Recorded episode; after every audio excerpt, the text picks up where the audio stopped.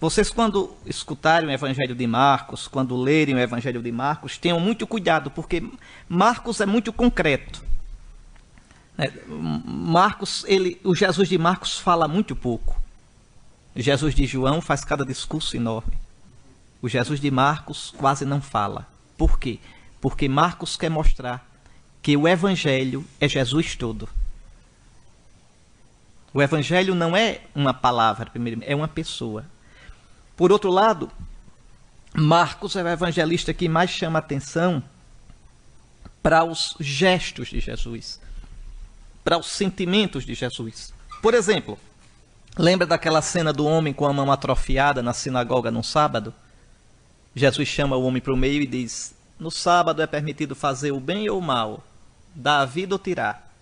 Ninguém respondeu. Marcos diz: Ele olhou em volta, cheio de indignação. Só Marcos diz isso.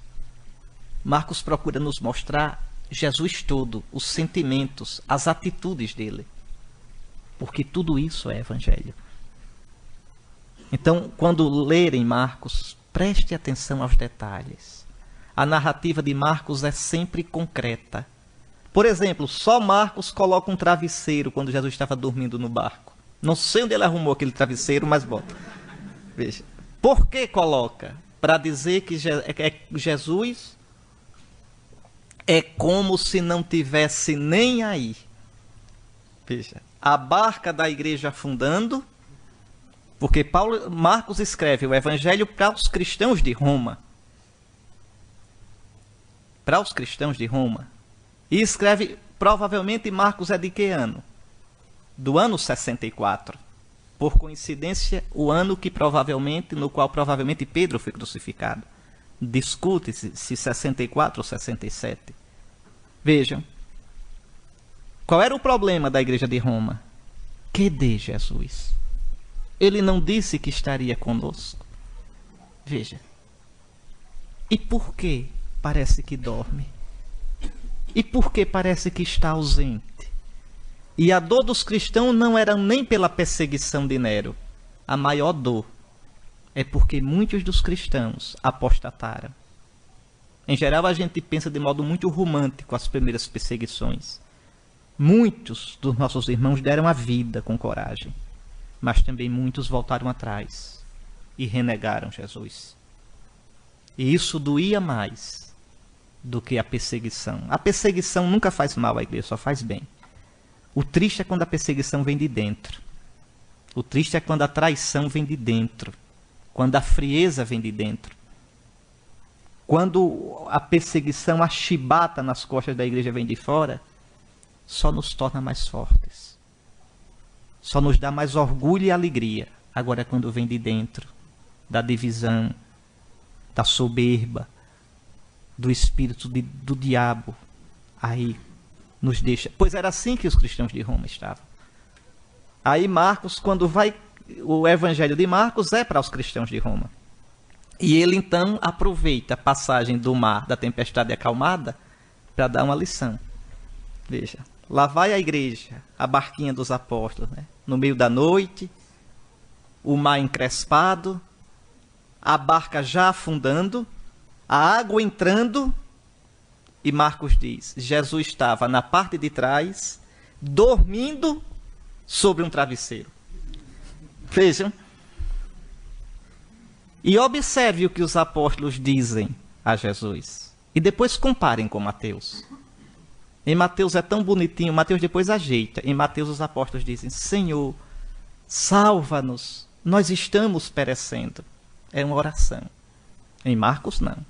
Senhor, não te importas que pereçamos? É uma repreensão. Senhor, onde é que tu estás? Não vês que tua igreja está afundando? Repare que há dois mil anos a gente faz essa queixa. E observe que ela não afunda. Não afunda. Não é um Titanic, é bem pequenininha, mas não afunda. Veja.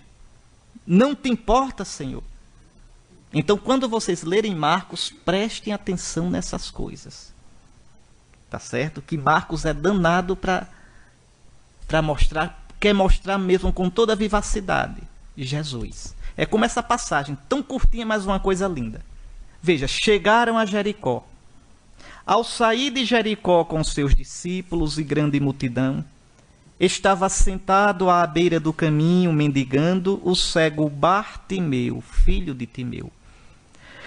Quando percebeu que era Jesus o Nazareno que passava, começou a gritar: Filho de Davi, Jesus, tem compaixão de mim. E muitos o repreendiam para que se calasse. Ele, porém, gritava mais ainda: Filho de Davi, tem compaixão de mim. Detendo-se, Jesus disse: Chamai-o. Chamaram cego, dizendo-lhe: Coragem, ele te chama, levanta-te. Deixando a sua capa, levantou-se e foi até Jesus. Então Jesus lhe disse: Que queres que eu te faça? O cego respondeu: Rabune, que eu possa ver novamente. Jesus lhe disse: Vai, a tua fé te salvou. No mesmo instante ele recuperou a vista e seguia-o no caminho. Vamos lá, sem pressa, vamos seguir aqui esse texto. Veja, Jesus, lembre, nos evangelhos, a gente sabe historicamente que Jesus esteve em Jerusalém várias vezes. Nas festas, nas grandes festas dos judeus, Jesus ia a Jerusalém. Pelo evangelho de João, a gente sabe disso. Só que Lucas e Mateus seguem o esquema de São Marcos. Quem inventou? Quem inventou o gênero literário o evangelho foi São Marcos. Não é? Então, São Marcos, quando quis escrever a pregação da igreja sobre Jesus, ele bolou um esquema. E qual é o esquema? O esquema de Marcos é bem simples. Veja, Marcos quer mostrar o que é ser cristão. Ser cristão é escutar Jesus na Galileia, crer nele e subir com ele para Jerusalém, para morrer e ressuscitar. Só isso. Jesus vai na frente dizendo: Quem quiser ser meu discípulo, aqui no caminho. Vamos lá. Estou indo para Jerusalém. Estou indo para morrer e ressuscitar. Quem quiser é só entrar aqui atrás. Pronto. Esse é, o, esse é o esquema de Marcos. Então, Marcos só fala de uma ida de Jesus a Jerusalém. Se a gente só tivesse o evangelho de Marcos, a gente pensaria que Jesus pregou um ano só. Pregou na Galileia, uns meses, subiu para Jerusalém e lá morreu e ressuscitou.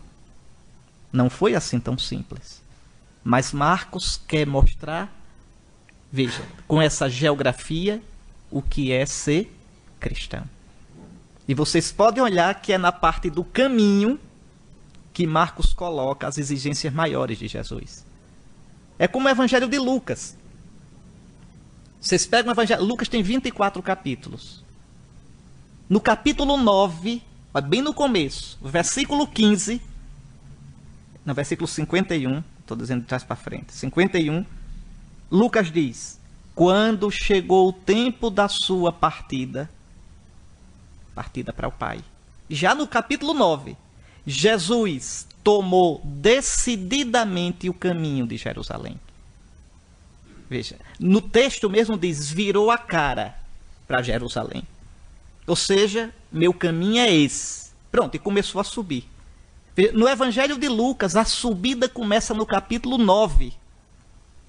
Jesus vai subindo e vai dizendo: Quem quiser ser meu discípulo, mestre, pode divorciar? Não. Se quiser, vamos subindo. Né? Mestre, e casar? Quem se fizer eunuco pelo reino de Deus, vamos subindo. E vai, veja, as exigências todinhas ele vai mostrando na subida. Tá certo? Então aqui Veja, aqui é o Evangelho de Marcos. Jesus está indo para Jerusalém para morrer e ressuscitar. E já está em Jericó. Jericó fica perto de Jerusalém. Veja, Jesus deve ter vindo pela Transjordânia, pelo outro lado do Jordão, para evitar o território dos samaritanos, porque os samaritanos maltratavam os judeus quando eles estavam indo para Jerusalém por causa da questão do templo rival no Monte Garizim. Jesus está indo. Né? E como é que se fazia a viagem? Em geral, ia-se pela margem do Jordão, porque aí você evita a montanha, a viagem é mais tranquila, tem água aqui pertinho. Quando chegava em Jericó, em geral, Jericó já fica perto de Jerusalém, mas Jericó fica às margens do Jordão, quase 400 metros abaixo do nível do mar. Vocês sabem disso. Então, ali em geral os peregrinos se lavavam e né, dobram aqui à direita para começar a subida, o último trecho para Jerusalém, que ainda hoje é uma subida que dói nos nossos ouvidos, porque a gente sai né, de uma depressão abaixo do nível do mar e sobe para Jerusalém. Pois bem, é o último trecho. Então aqui Jesus já é conhecido. Já é conhecido. Já está no terceiro ano da sua pregação. Por isso essa multidão. Veja, está indo para Jerusalém. Diz aqui: os seus discípulos o seguiam. Uma multidão descomprometida, de curiosos, né? todo mundo quer ver. E os seus discípulos. E Jesus vai. Se alguém quiser vir após mim, negue-se a si mesmo Tome a sua cruz e siga-me. Agora o nosso mestre está saindo de Jericó. A multidão segue-o, espreme-se ao seu redor. Devia ser muita gente. A fama de Jesus já era grande. É o último ano da sua pregação. Pois bem, então, os curiosos querem vê-lo, ouvi-lo, talvez até com sorte presenciar algum milagre. Certamente que a maioria dos que ali se encontram é apenas de curiosos, mais ou menos descomprometidos com Jesus. Ao sair de Jericó com seus discípulos e grande multidão, estava sentado à beira do caminho, mendigando o cego Bartimeu, filho de Timeu. Pois bem, à beira do caminho havia um cego. Atenção para a situação desse homem. É um pobre coitado. Está à beira do caminho, à beira da estrada da vida. Sentado, impossibilitado de caminhar, como paralítico, como Levi, lá sentado no telônio. Este cego, coitado, veja, as pessoas passam. Ele está ali estagnado, à beira do caminho da vida. O coitado nem nome tem. O conhecem simplesmente como Bar Timeu. É o filho de Timeu. E o nome dele? Não sei não, é, é filho de Timeu. Veja, um cego. Olha aquele cego. Né? Veja, não tem nome. Olha aquele cego, é o filho de Timeu. Nunca nem se preocuparam em saber o nome dele. Bar Timeu, filho de Timeu. Como é hemorroíça, é alguém ferido pelas chagas da vida. Jesus vai passando pela estrada larga. A multidão faz barulho, cochicha, fala alto, empurra. Jesus vai adiante. A multidão cerca. Vocês imaginem Jesus aqui onde eu estou, o cego lá naquela, naquela parede, mas imagine a multidão aqui em pé, o cego lá sentado. Veja. E a multidão aqui, o barulho. É Oriente, hein? Não é o norte da Alemanha, todo mundo em silêncio. É o Oriente. Imagina a gritaria, zoado, empurra, empurra. Tá certo? Vejam. E o cego percebe que alguma coisa está acontecendo. É sempre o maior aperreio do cego é quando vê tumulto ele não sabe o que é. Né? Você imagine. Imagine. Pois bem, aí quando percebeu que era Jesus o Nazareno que estava, que passava, eu estou lendo o Evangelho, viu? Olha que o texto está em itálico. Começou a gritar: Filho de Davi, Jesus, tem compaixão de mim. Tenta imaginar esse cego, ele não sabia para onde virar o rosto. Veja, só gritava. Sabia que Jesus estava passando no meio daquela multidão. Uma multidão que falava alto, é uma feira. E ele grita: Tem compaixão de mim. Certamente alguém lhe deve ter dito. São Lucas diz: Informaram-no de que Jesus, o Nazareu, estava passando. E o cego não perde a chance e começa a gritar. Santo Agostinho diz: vocês conhecem essa frase? Eu temo o Cristo que passa. Eu tenho medo que Cristo passe e eu perca a chance. Eu tenho medo que Cristo passe pela minha vida e eu deixe passar. Eu não grite como esse cego. Nessa semana ele está, ele está passando pela vida de vocês. Sei lá o que ele está dizendo a cada um, mas está passando. Não deixem Cristo passar em vão na vida de vocês. Não percam as chances. Não recebam em vão a graça de Deus. Veja, esse cego é danado de esperto.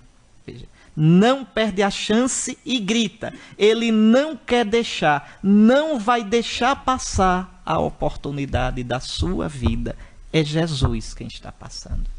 Ele já tinha ouvido falar desse Jesus. Já é o terceiro ano que esse Jesus prega. Mas aqui tem um detalhe que eu não sei se vocês observaram. Aqui tem uma coisa linda. Esse cego, ele, cego, vê, percebe o que a multidão não vê. O que é que dizem o cego? São Lucas disse: informaram-no de que Jesus, o Nazareu, estava passando. É Jesus de Nazaré, cego, que está passando. O que é que o cego grita? Filho de Davi. Veja. Filho de Davi é o título do Messias. O cego está gritando: Messias. Veja, eu creio que tu és o Messias de Deus, eu creio que tu és ungido. Veja, o cego vê o cego vê mais que os outros, o cego vê o que é invisível aos olhos. O cego vê que Jesus é o Messias, o filho de Davi. Então ele grita com todas as forças da sua fé, da sua esperança, da sua miséria: Filho de Davi. Só depois diz: Jesus, tem compaixão de mim. Veja, é um cego esperto danado. Veja, primeiro filho de Davi. Primeiro dizendo: Eu creio em ti. Eu tenho esperança em ti. O cego quer enfatizar sua fé em Jesus, quer proclamar para que o Senhor escute que ele vê, que ele enxerga nele o Messias prometido a Israel. Por isso também a sua súplica sofrida e confiante: tem compaixão de mim.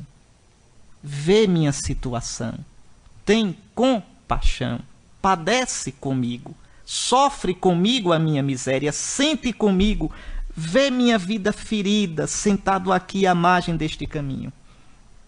É esse o grito do cego. E o que diz o Evangelho? E muitos o repreendiam para que se calasse. É o que muitas vezes o mundo faz com a gente. Ele, porém, gritava mais ainda: Filho de Davi, tem compaixão de mim. Por que, é que aquele povo repreendia o cego? Né? Por quê? Certamente dizia: cala a boca, cego. Né? Fica quieto, deixa de. Porque, claro que ele gritou muitas vezes. Claro que ele gritou alto. Claro que quanto mais gritava, mais se desesperava, porque onde é que está Jesus? Está longe, está perto, já passou? está chegando. Veja. E, e, perturbava as pessoas. Todo mundo querendo ver Jesus e um cego gritando atrás. Tentem, tentem imaginar a situação. Veja. Mas por que repreendia o cego? Porque ele proclamava Jesus como filho de Davi. O cego não estava só gritando por Jesus. O cego estava fazendo uma profissão de fé é o mesmo grito que vão fazer em Jerusalém na chegada de Jesus. Osana ao filho de Davi. Veja, é que muitos estavam ali, uma multidão, mas poucos acreditavam realmente em Jesus. Poucos viam nele o Messias de Israel, tendo olhos, não viam. Por isso repreende o cego, o cego que vê mais que os muitos que o repreendiam. O cego grita no meio da multidão rumorosa, grita no meio de sua miséria, e Jesus vai ouvi-lo, vai percebê-lo, como percebeu a hemorroíça. Meus irmãos, o Senhor sempre nos ouve. O Senhor sempre nos vê quando a gente grita do fundo da nossa miséria. Quando a gente chama da nossa do alto da nossa soberba, do alto da nossa autossuficiência, da nossa ira, da nossa prepotência, o Senhor não escuta, não. Mas quando a gente grita do fundo do nosso aperto, do nosso pranto, da nossa ferida, da nossa lágrima, o Senhor escuta sempre. Como diz o salmo, das profundezas clamo a ti, Senhor. Senhor, ouve o meu grito, que teus ouvidos estejam atentos ao meu pedido por graça. Deus é o Deus que sempre nos ouve quando gritamos do mais profundo do abismo. Lembre do livro do Êxodo. O Senhor disse: Eu vi, eu vi a miséria do meu povo que está no Egito. Ouvi o seu clamor por causa dos seus opressores, pois eu conheço as suas angústias. Não é um Deus indiferente. Essa palavra tão bonita, tão trágica das lamentações. As águas submergiram minha cabeça. Eu dizia: Estou perdido. Eu invoquei teu nome, Senhor, do mais profundo do fosso. Ouviste o meu grito, não fechas teus ouvidos à minha oração, a meu apelo. Aproximaste-te no dia em que te invoquei. Disseste: Não temas. Defendeste, Senhor, a minha causa. Redimiste a minha vida. É com esta esperança, com esta certeza, que o cego gritava com mais força ainda: Filho de Davi, tem compaixão de mim.